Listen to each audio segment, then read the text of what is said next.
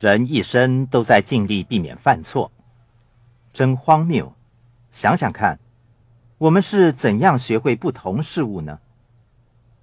我们是从错误中获得知识和经验。跌倒让我们学会了骑脚踏车、走路和跑步。我们在一次又一次的犯错后，学会了这些东西。大多数人认为犯错误是不对的。其实，犯错误是我们获得知识和经验的途径。可是，我们对犯了错的人往往施以惩罚，这就是大多数人未能获得成功的原因。犯错误是我们获得知识和经验的途径。那些越是害怕犯错的人，获得的知识就越少。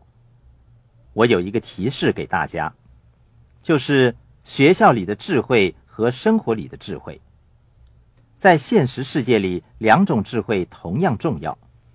你把在学校学到的东西应用到现实生活，犯上大大小小的错误，然后从错误中学到更多知识，这就是我们获取成功的途径，称为生活里的智慧。我会跟大家讨论一下犯错的奥秘。每一次犯了错误。我都会感到很沮丧。我从来没有因为犯错而感到安慰。我从来没有因为自己讲错话而感到安慰。我从来没有做过一些我认为是愚蠢的事而感到安慰。从来没有。你们当中有多少人在犯错之后回到家里会揍自己一顿的？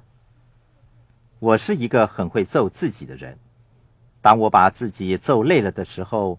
从错误中悟出道理，并得到宝贵的经验。错误当中所包含的是宝贵的智慧，也就是生活里的智慧。